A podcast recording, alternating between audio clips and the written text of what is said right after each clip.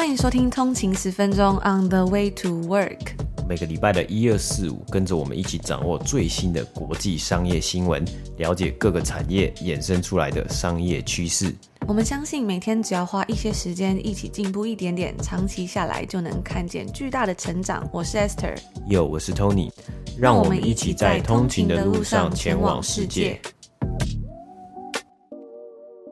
大家早安，今天是九月十二号星期一，欢迎回来通勤十分钟。大家早安，在二零二二年呢，你完成了什么精彩的目标？今年呢，剩下不到四个月了，通勤族呢还有什么样的目标想要达成吗？在二零二二年呢，我们通勤十分钟推出了全新的电子报，那甚至呢是将 Podcast 回归到了我们在两年前最一开始节目刚开始的时候的日更模式啊，跟大家继续分享啊商业新闻、财经知识，还有美股市场。那也谢谢大家一路以来的支持和鼓励啊。那在筹备了将近一年，现在终于呢可以跟大家分享我们今年最大的计划，那就是二零二三年，也就是明年的。每日一股利啊，A day a stock。巴菲特曾经说过啊，永远不要投资你不了解的企业。所以啊，在这一次的每日一股利的日历计划之中呢，我们挑选了在标普五百之中超过两百五十间的美股公司、财经名词以及历史上的金融事件，从最具规模、最有潜力、最有历史以及不为人知的优质公司等方面呢，带大家认识不同的美股公司。那每天呢，在达北精心设计的这些公司的图像转译插图啊，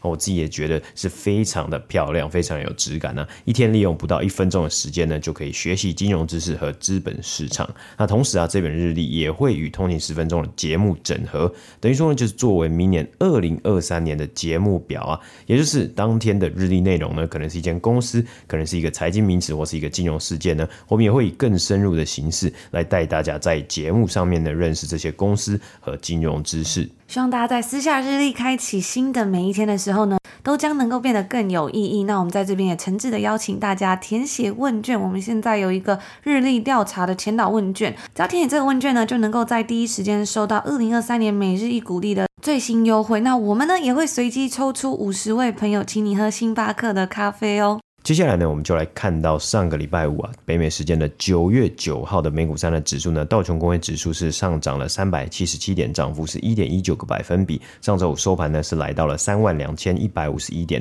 S&P 五百标普五百指数呢是上涨了六十一点，涨幅是一点五三个百分比。上周五收盘呢是来到了四千零六十七点。纳斯达克指数呢是上涨了两百五十点，涨幅是二点一一个百分比。收盘来到一万两千一百一十二点呢。那我们看到上周五呢三大指数收盘皆有上涨啊，也缴出了一个多月以来的单周上涨成绩。那上周呢，因为有这个礼拜一有北美劳动节 Labor Day 的关系，所以上周一的美股呢是没有交易的。不过周二开始的交易日呢，一开始的时候呢，这个美股大盘是下跌，但后来几天的交易日呢，则是持续的上涨，包括金融类股。还有呢，非必需性消费品产业的类股啊，都有领头上涨。那以上周单周来看呢，道琼工业指数是上涨了二点七个百分比，标普五百指数呢单周上涨三点六个百分比，科技股为主的纳斯达克指数呢上周单周上涨了四点一个百分比啊。而上周呢，标普五百指数之中的十一个产业别呢都有上涨的成绩。那上一次啊，所有的产业都缴出了单周上涨的表现，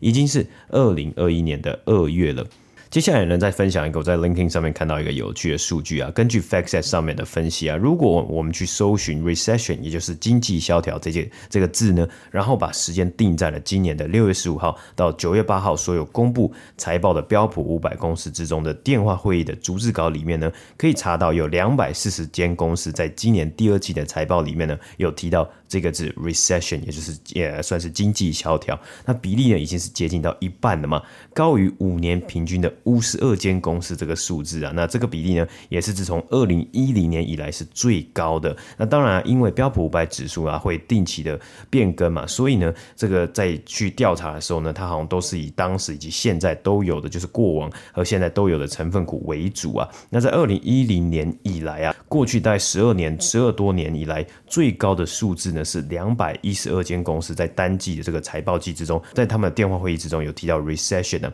大家也可以猜猜看，是哪一次的财报呢所出现的这这样子的数字两百一十二间啊？没错，就是呢公布二零二零年第一季财报的时候啊，那大概时间就是二零二零年的四月或五月，当时啊正是疫情刚开始的前几个月啊。而除了 recession 之外呢，在这一次的财报季啊，有四百一十二间标普五百的公司在电话会议里面呢，都有提到通货膨胀 inflation 这个字啊，所以这个呢也算是一个蛮有趣的数据，在这边跟大家分享一下。那从七月底开始呢，除了裁员潮跟疫情结束的辞职潮，The Great Resignation 之外呢，在北美职场最大的一个讨论，应该就是 Quiet Quitting 这个字了。那它的中文直翻是叫做安静辞职，但是呢，这个字它其实并不是指真正的辞职哦，而是指在不离职的情况下呢，员工只做好分内的工作，那其他事情呢，不会主动额外的做，时间到了就打卡下班，有点类似薪水小偷的感觉。就是这个概念呢，其实换汤不换药，我相信在各国语言里面呢，可能都有类似的东西。东西存在着。那根据全球知名的商业市场还有咨询服务机构盖洛普的最新调查中就显示啊，在美国呢，至少一半的人表示说，他们现在正在 quiet quitting，只做他们被要求完成的工作，放弃将工作做得更好。我们在 EP 两百四十七集之中呢，有谈到更多有关于这个 quiet quitting 的现象。如果有兴趣的通勤族呢，也欢迎可以收听这一集节目。而上周呢，欧洲中央银行 ECB 呢破纪录的升息零点七五 percent 啊，同时呢，加大的央行啊，也在上周宣布要升息零点七五 percent 啊，各界都在关注美国联储会呢，在九月底的 FOMC 会议之中呢，是不是呢也会一样也要继续升息零点七五 percent 啊？那在持续升息之下呢，美国的房贷利率也在上周达到了将近十四年以来呢最高点啊。过去两年的火热房市似乎看起来现在呢是正在急速的降温啊。美国上周呢这个平均三十年期固定房贷利率啊是已经来到了。五点八九 percent 啊，那去年同期的平均呢，则是低于三 percent。德国的 Mercedes-Benz 和在去年大动作上市的这一间电动车公司 Rivian，在上个礼拜宣布呢，他们将共同成立一间合资公司，在波兰、罗马尼亚或者是匈牙利的其中一个地方的一座工厂内。生产电动货车，那这个消息一公布之后呢，Rivian 当天的股价就上涨了超过五个百分比。Mercedes-Benz 的管理阶层则是表示说，该公司长期在货车生产领域领域中耕耘，而 Rivian 呢可以注入创新科技，像是车辆电动化等等的技术。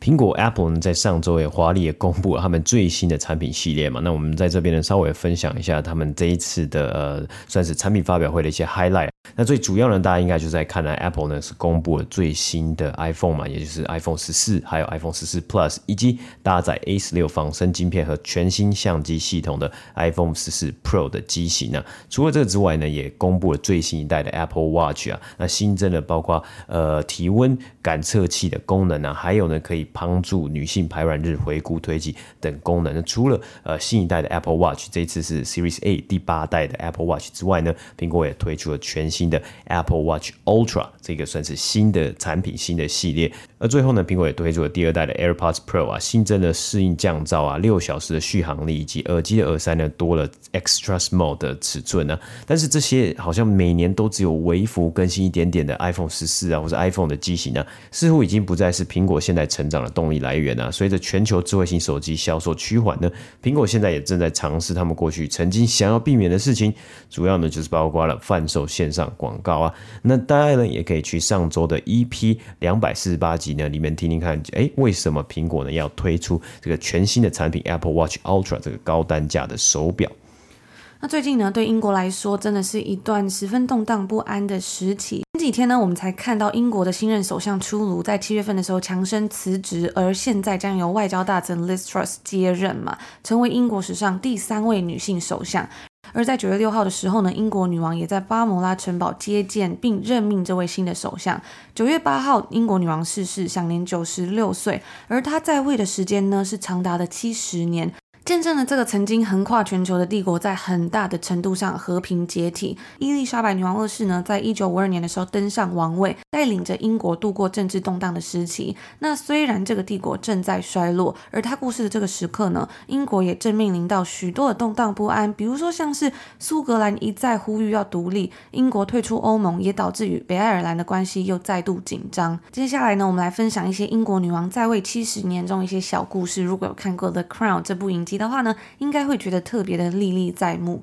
在二零一五年的时候呢，伊丽莎白二世成为了英国在位时间最长的一位君主，超越了自从一八三七年到一九零一年在位的维多利亚女王的记录。而在去年四月的时候呢，陪伴了英国女王七十三年的伴侣菲利普亲王逝世，享年九十九岁。那接下来呢，将会有他的儿子查尔斯王子继位。在他在位的七十年之中呢，其实也并非一直都是风平浪静。在一九九零年代的时期啊，因为当时。皇室对于戴安娜皇妃的逝世保持了沉默，引起了媒体以及大众的愤怒。一九九零年代的英国女王呢，经历了一段时间的批评，是直到后来呢，才逐渐的恢复恢复声望。在二零一二年的时候呢，女王登基六十周年，在同年伦敦也举办了奥运活动，当时啊，数十万人聚集在伦敦的街头。参加为期四天的 Diamond Jubilee Event，那这个 Diamond Jubilee 钻禧通常指的是七十五周年，但是呢，后来在维多利亚女王登基六十周年的时候，就把它改为六十周年的呃在位就是 Diamond Jubilee，然后改变了这项传统。其他重要的纪念日还有包括像是 Golden Jubilee 五十周年纪念，Silver Jubilee 二十五周年纪念，以及 p l a n t o n Jubilee 七十五周年的纪念。嗯，就像因为以前人们在纪念结婚周年的时候呢，会互相赠送礼物嘛，那随着时时间越来越长，赠送的礼物呢也就会越来越昂贵。后来呢，人们就会用礼物来代指结婚的年份，听起来真的是蛮有仪式感的。所以呢，在结婚一周年的时候，有时候会说 paper wedding 纸婚嘛。那结婚五十周年呢，则是 golden wedding 金婚等等的。在今年二零二二年呢，英国举行了女王在位七十周年的 platinum jubilee 白金禧，在白金汉宫的阳台上接受大众的祝福。她也是英国历史上呢唯一一位庆祝登基白金禧的君主。记得我在蛮久之前也有看过《The Crown》的影集啊，在看到影集之后呢，我才发现哇，原来看起来很光鲜亮丽的这个皇室生活呢，其实背后是有这么多的责任跟很多不为人知的事情。那通常呢，其实在表面上看来呢，都是非常的华丽，或者是看起来很光鲜亮丽，但私底下呢，其实要到达这样子的位置，过着这样子的生活呢，其实很多时候可能也是，比如说身不由己啊。或者说也是不容易去达成的。英国女王伊丽莎白二世呢，一生为国奉献，兢兢业业了七十年，直到九十六岁高龄，真的是十分的令人尊敬。葬礼结束之后呢，女王将会前往温莎城堡，安葬在丈夫菲利普亲王以及父亲乔治六世国王的身旁。那就是今天稍微再跟大家分享一些有关于英国女王的这个小故事。那我刚在节目一开始的时候有跟大家分享到，在今年剩下几个月里面有什么样的目标嘛？在上一次订阅 VIP 的抽书活动里面呢，也是这样子的一个问题，看到了很多通勤族的回答，我觉得十分有趣的是，每一个人呢都有自己独一无二、不一样的目标。可能是想要每天花十分钟看书，不追剧，不看手机，或者是呢，呃，调整工作的模式，留更多的时间给家人、自己等等的。那虽然这些目标都不尽相同，但是呢，我发现也有几个共同之处，就是最多人大家呃最想要达成的事情呢，其实都是跟健康或者是跟工作还有自我成长有关。所以我就看到很多通勤族就留言说，希望可以比如说有规律的生活啊，规律的运动，甚至是能够练出马甲线，或者是呢，在未来的四个月里面，每个月可以读几本书啊。然后总共达到什么样的目标？每天读十本，或是每个月读两本等等的这种呃看书的一个目标。然后呢，我有看到有通勤族说，呃，今年的剩下的时间里面，希望自己可以交一个男朋友。那我们也祝福你在今年今年的剩下时间里面呢，可以找到自己的理想伴侣。那最后呢，我觉得最有趣的是。就是我看到不止一个通勤族，就是说希望可以减少使用手机的时间，比如说在下班后划手机的时间，或是看剧的时间，可以少于一个小时，或者是说一个月都不用手机回复讯息。诶，其实这个也是我有时候还蛮想达到的事情。有时候我觉得很长的时候，我觉得好像很长，真的会就是划手机，划手机时间就不见，就真的不要用手机，然后把它拿去做其他的事情，能够有这样的动力的话呢，感觉可以完成很多事情。那这可能也是我自己的目标啦。那最近呢，我在绿角的财经笔记上面呢，看到了一篇我自己是非常喜欢的文章，就在最后的最后跟大家分享。那里面呢，绿角是提到了说他最近在看的书里面的一个故事。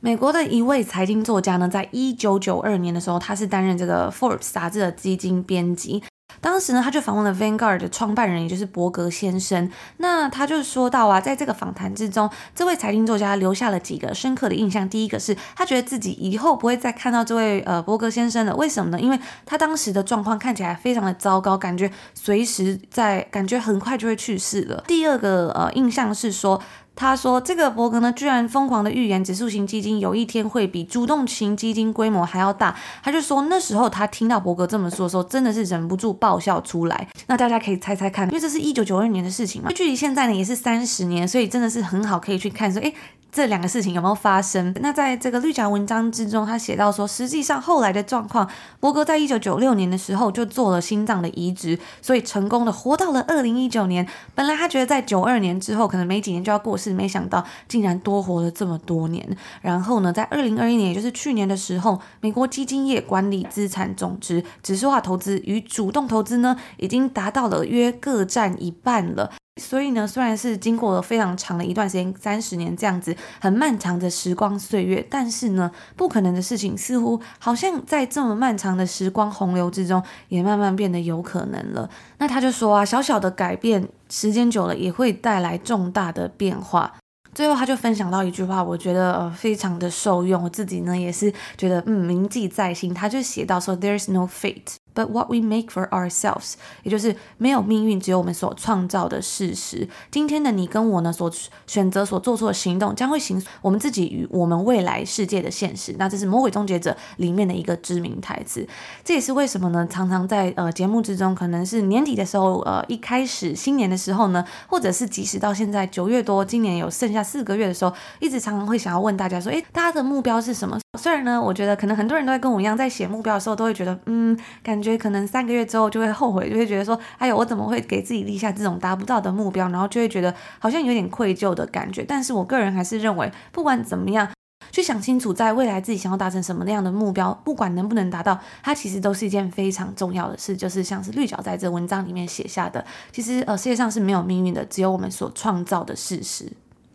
对啊，然后看到了这个故事啊，听到了这个故事，其实我也想到了，其实有在。呃，过往而且我们在新闻之中其实也有很多类似的例子嘛。其中一个例子，我自己想到就是在 YouTube 上面的 CNBC 呢，他们自己有一个影片呢。那这个影片呢是一个 archive，是典藏啊，是在一九九九年的时候呢，CNBC 的记者还是呃，就是 CNBC 一个人或是一个人，他去访问 Jeff Bezos，也就是 Amazon 的创办人嘛。在一九九九年这个时间背景之下呢，其实就已经非常接近 dot com bubble，就是呃，应该在一九大概是在九几年、九七年开始呢，就。是有一个 dot com boom 嘛，所以很多的网络公司出来，那 Amazon 也叫做 Amazon dot com 嘛，所以那个时候呢，其实很多人其实对于这样的公司或是这样的商业模式，他其实是抱持一个怀疑的态度。当然，在三呃应该快二十几年之后来看，Amazon 是一个非常世界上非常非常赚钱的一间公司嘛。但是那个时候呢，是很多人去质疑 Jeff Bezos 他为什么要做这件事情？而诶，你好像只是一个小小的网络书店，你有什么样的目标，或是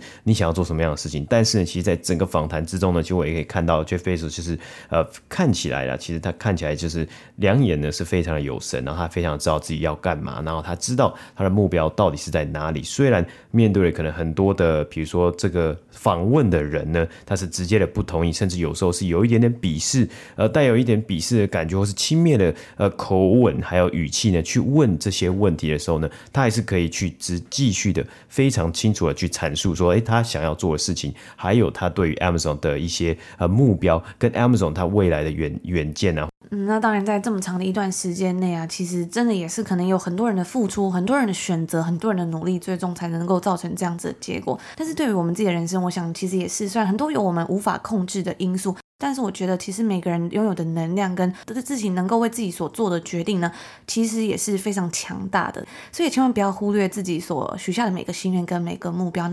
那也祝福大家都可以活出理想的自己，或是达成自己想要完成的事情。那这也是为什么呢？我们想要推出这个每日一鼓励，我们花了将近一年的时间筹备这样子的计划，希望能够让大家在每天早晨起来的时候呢，想起这样子的感觉，然后有一个动力继续往前走。那最后再提醒大家，别忘了在我们的 show note 下面呢，已经有放上日历的问卷连接啦。现在只要填写日历呢，我们就会随机抽出五十位的通勤族，然后请你喝星巴克。然后在之后有任何第一手消息的时候呢，也会第一个通知大家。所以别忘了要去填写一下哦。那我们就在这边祝福大家今天星期一有一个愉快的开始，美好的一天。我们就明天周二见喽。明天见，拜拜。拜拜。